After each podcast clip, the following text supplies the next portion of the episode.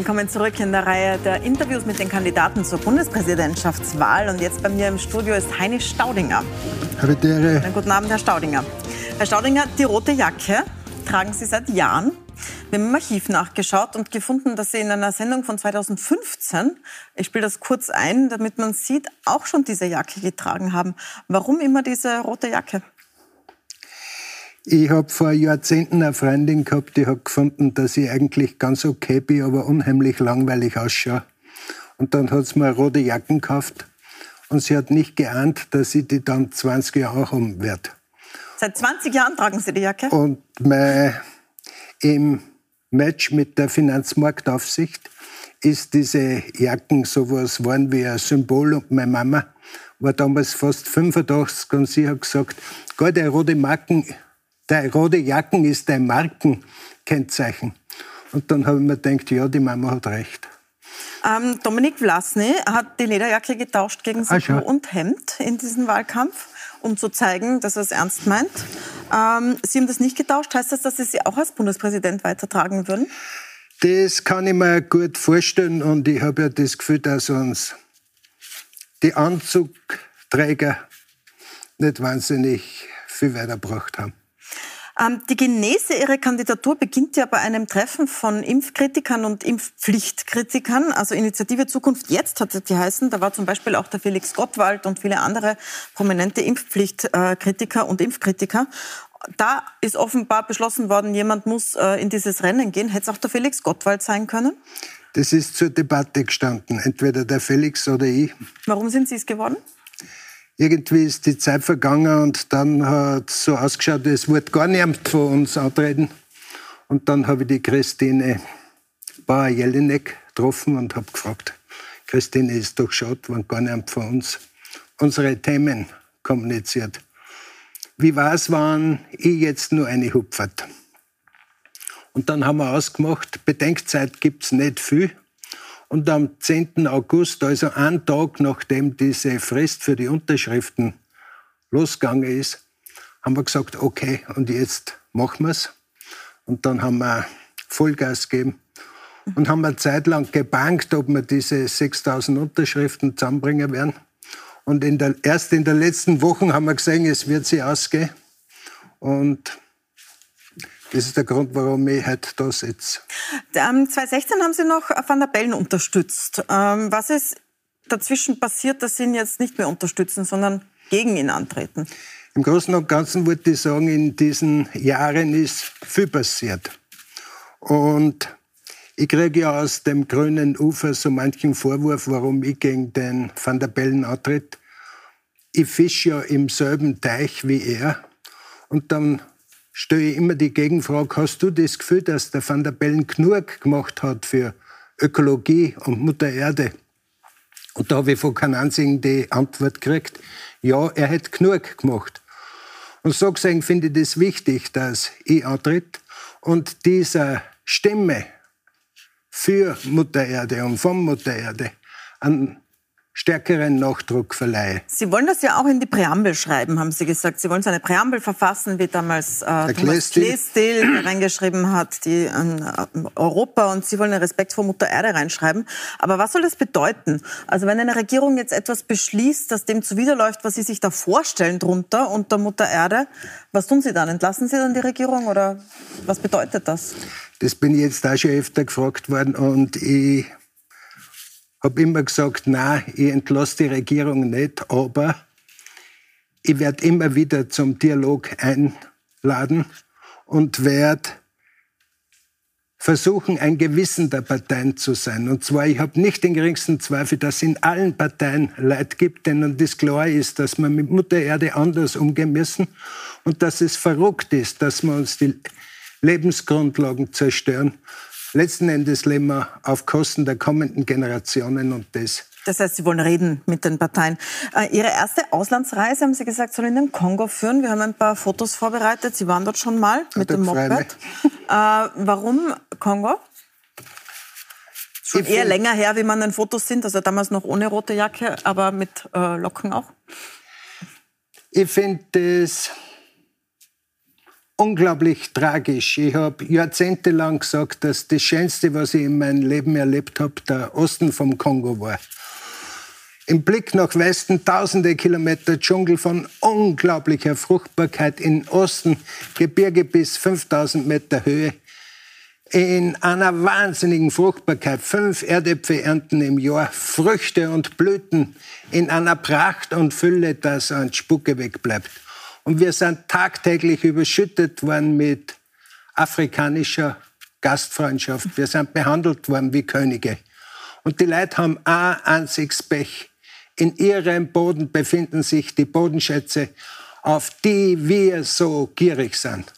Kupfer, Gold, Diamanten, Koltern. Koltern braucht man für die elektronische Industrie. Und das hat bis jetzt sechs Millionen Leute das Leben gekostet. Und, und deswegen das, wollen Sie hinfahren. das finde ich eine Katastrophe, dass wir zwar Nutznießer ihrer Bodenschätze sind, aber nicht einmal würdigen, was dort passiert. Es hat nämlich in den Nachrichten kaum eine Rolle gespielt, dass dort sechs Millionen Leute umgebracht worden sind. Ähm, Herr Staudinger, Sie halten sich oft nicht an Regeln, die Sie persönlich für sinnlos halten, wie Sie sagen. Zum Beispiel sieht man Sie ähm, hier gleich auf dem Foto äh, in den Wiener Linien ohne Maske. Dort sind Masken vorgeschrieben. Ähm, haben Sie eine Maskenbefreiung, muss ich mal dazwischen fragen, oh ja, oder halten Sie oh ja, sich einfach oh ja, nicht dran? Ich, Sie haben eine Maskenbefreiung. Äh, stehen Sie auch als Bundespräsident dazu, zu sagen, Regeln, die ich für sinnlos halte, befolge ich nicht? Da brauchen wir uns keine Illusion machen. Äh, die Geschichte bewegt sich.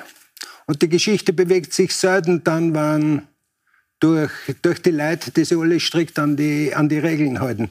Und so mancher Fortschritt von Freiheit, Gleichheit, Brüderlichkeit ist nur zustande gekommen, weil Leute gesagt haben, das sind Werte, für die wir bereit sind zu kämpfen. Aber Herr Staudinger, Sie treten für ein Amt an, das dafür zuständig ist, zum Beispiel Gesetze zu unterzeichnen, damit sie in Kraft treten. Ist das die richtige Haltung für jemanden, der für so ein Amt antreten will?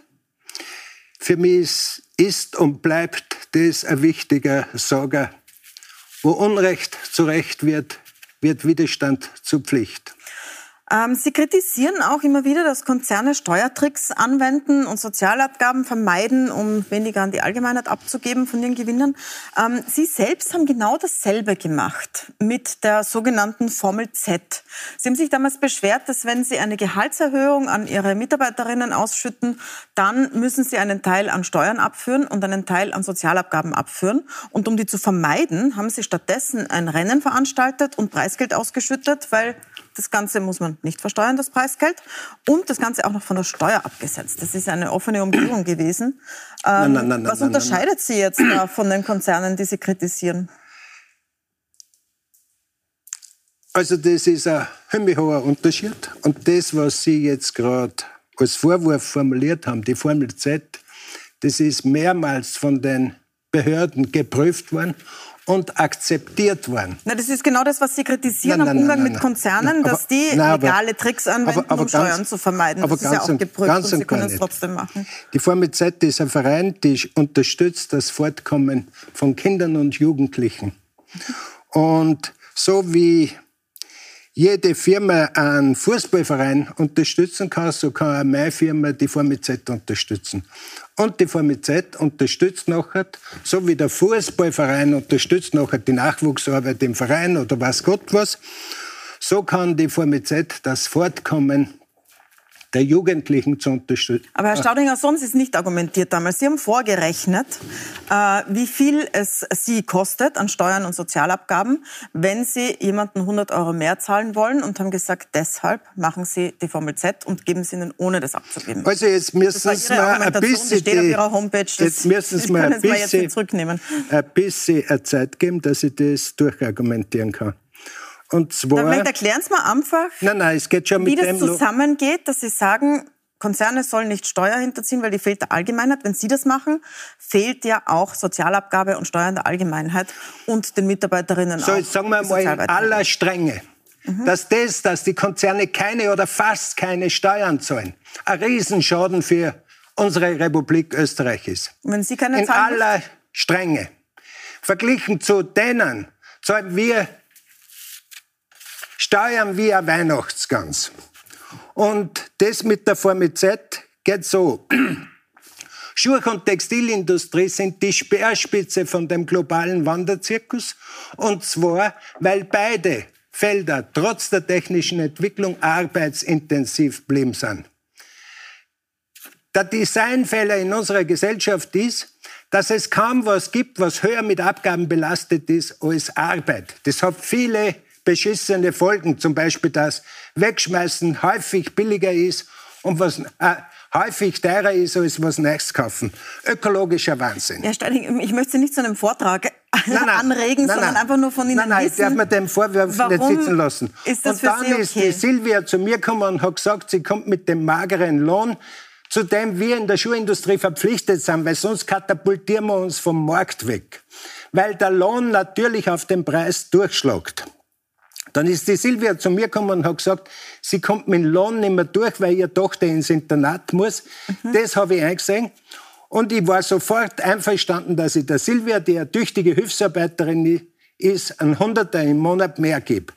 Dann habe ich von der Buchhaltung erfahren, der Hunderter brutto kostet uns inklusive der Dienstgeberabgaben 131 Euro und nur 52 kommen bei der Silvia netto an.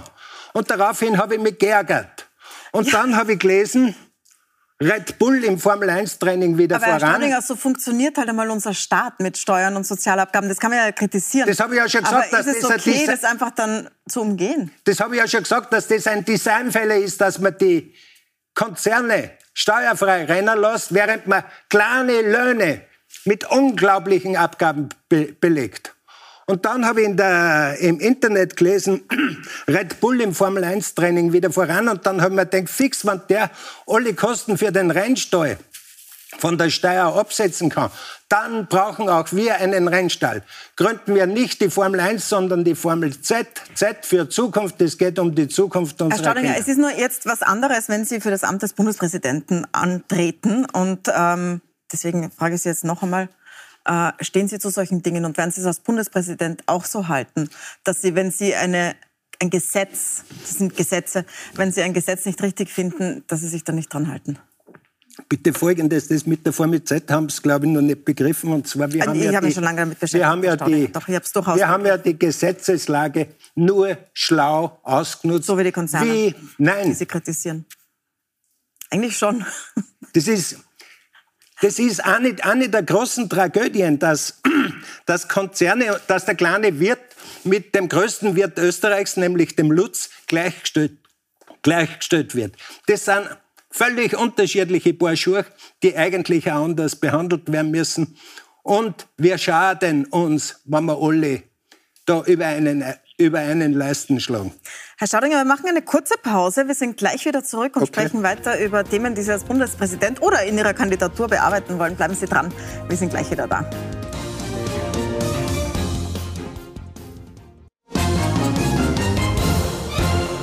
Willkommen zurück bei unseren Interviews mit den Kandidaten zur Bundespräsidentschaftswahl. Und bei mir im Studio ist Heini Staudinger. Äh, wir sind mitten im Gespräch darüber, dass der Bundespräsident eine moralische Instanz ist und klopfen ihre Biografie ab. Was man da auch findet, sind zwei Interviews auf dem Kanal von Ken Jebsen, einem deutschen ehemaligen Journalisten, der seinen Job verloren hat beim RBB wegen antisemitischer Äußerungen. Und sein Kanal ist äh, tatsächlich, wenn man sich anschaut, und so sieht das auch der Verfassungsschutz, ein Kanal, der Verschwörungstheorien verbreitet, der Desinformation verbreitet, der von YouTube verbannt worden ist, wegen wirklich Falschinfos, nicht Meinungen, sondern Falschinfos zu Covid. Ähm, warum geben Sie dort Interviews? Auf dem Kanal von Ken Jebsen sind haufenweise interessante Sachen. Zum Beispiel äh, für mich ganz wichtiger Denker, der Eugen Trevermann, äh, Kritiker der katholischen Kirche, katholischer Theologe, und einer, der das Christentum, finde ich, sehr ernst nimmt. Der Trevermann ist 80 Jahre alt und noch immer leidenschaftlicher Kämpfer für Menschlichkeit, für Barmherzigkeit und für den Frieden. Ähm, alle können wir nicht aufzählen. Das, okay, ich lasse mal so stehen. Ähm, Sie haben in Ihrer Zeitschrift unter Ihrer Website einmal ein Hitler-Zitat gehabt. Sie haben sich damals dafür entschuldigt. Das Hitler-Zitat war folgendes. Da ist gestanden, die Menschen werden jede Lüge glauben, vorausgesetzt, sie ist groß genug. Adolf Hitler drunter geschrieben.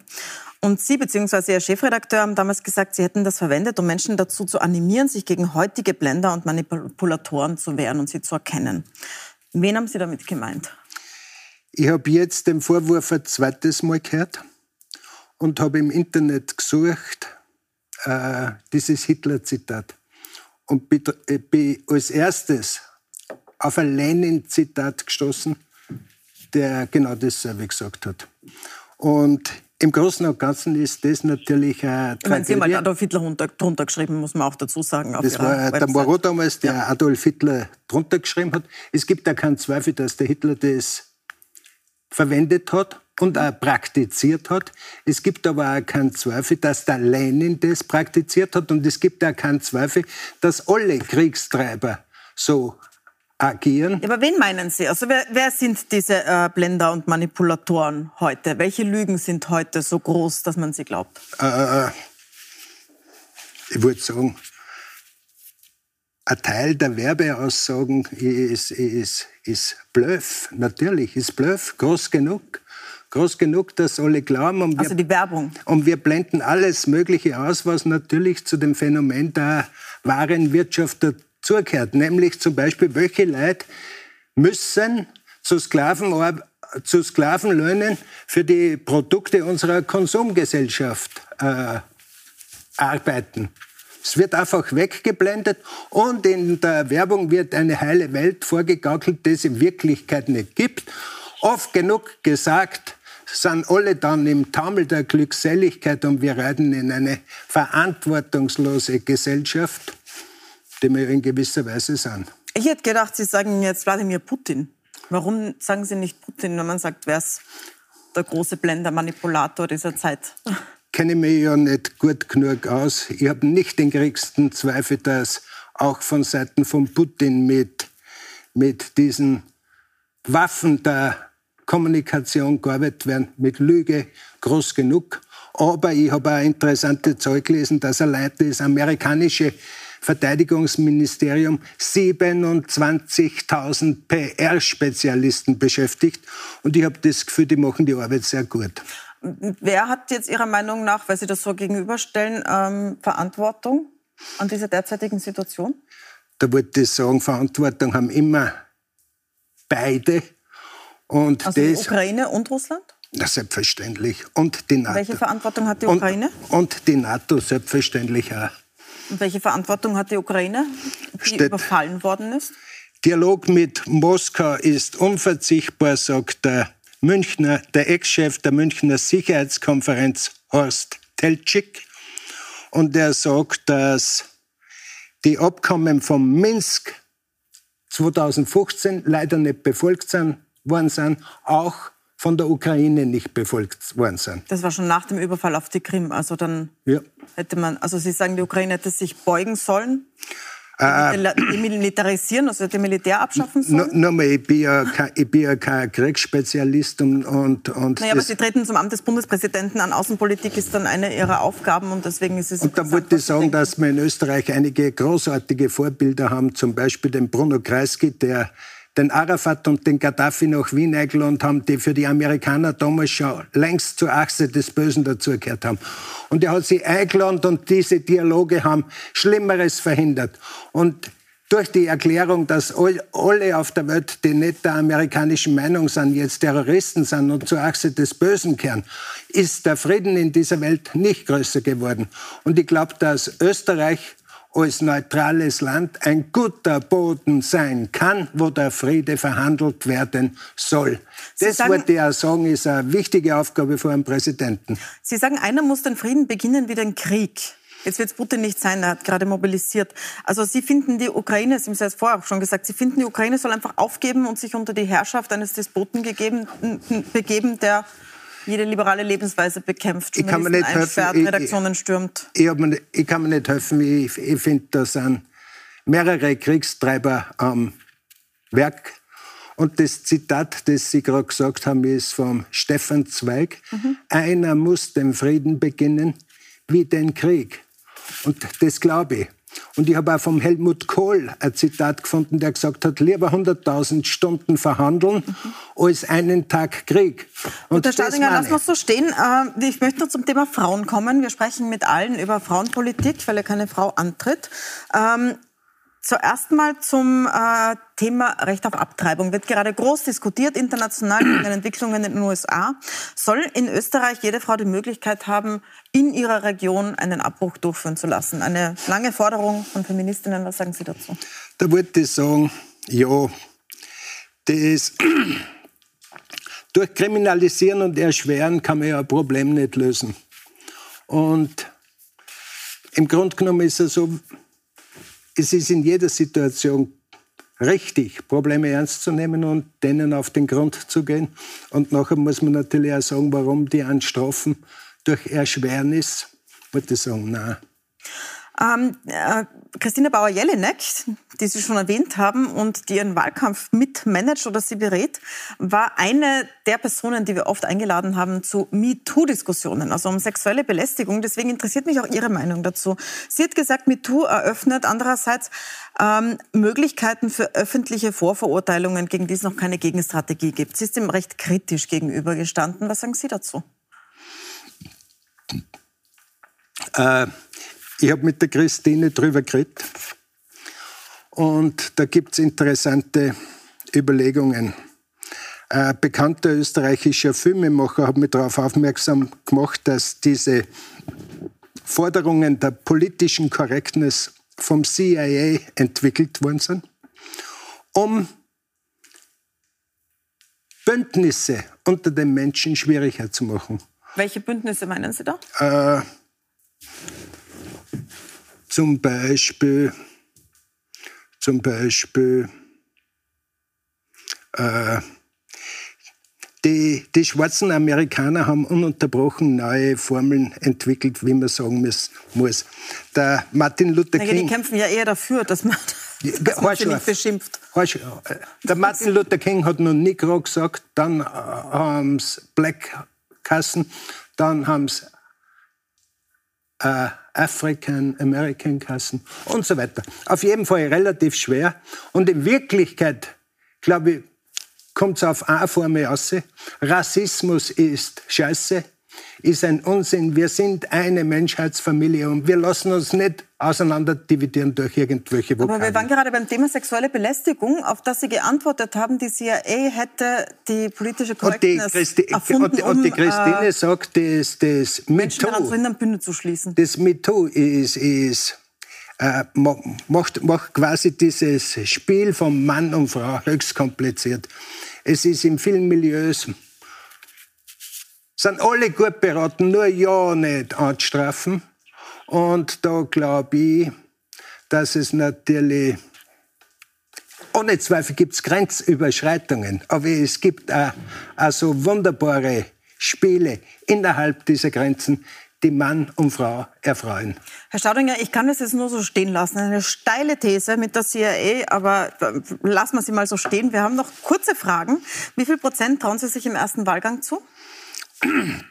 Äh, ich habe zuerst gehört, wie der Rosenkranz gesagt hat, er möchte noch ein Van der Bellen der Zweite sein. Und da wollte ich einfach sagen, das möchte ich auch gern sein. Sie wollen auch Zweiter sein, okay. Und äh, weil wir immer gegenseitig fragen, welche Stärke hätte Walter Rosenkranz als Bundespräsident? Äh, da hoffe ich, dass es nicht wird. Dann danke ich Ihnen sehr für den Besuch im Studio. Danke, Heine Staudinger. Und Sie darf ich einladen, nächsten Mittwoch dabei zu sein. Auf Puls 24.15 Uhr sind alle Kandidaten, die gegen Van der Bellen antreten, also alle Herausforderer, an einem Abend hier bei uns und treten in kurzen Duellen gegeneinander an. Es gibt einen guten Überblick und am gleichen Tag gibt es auch ein Interview mit Alexander Van der Bellen, dem amtierenden Bundespräsidenten, der auch Kandidat ist. Ich freue mich, wenn Sie dann dabei sind. Danke fürs, fürs Zuschauen.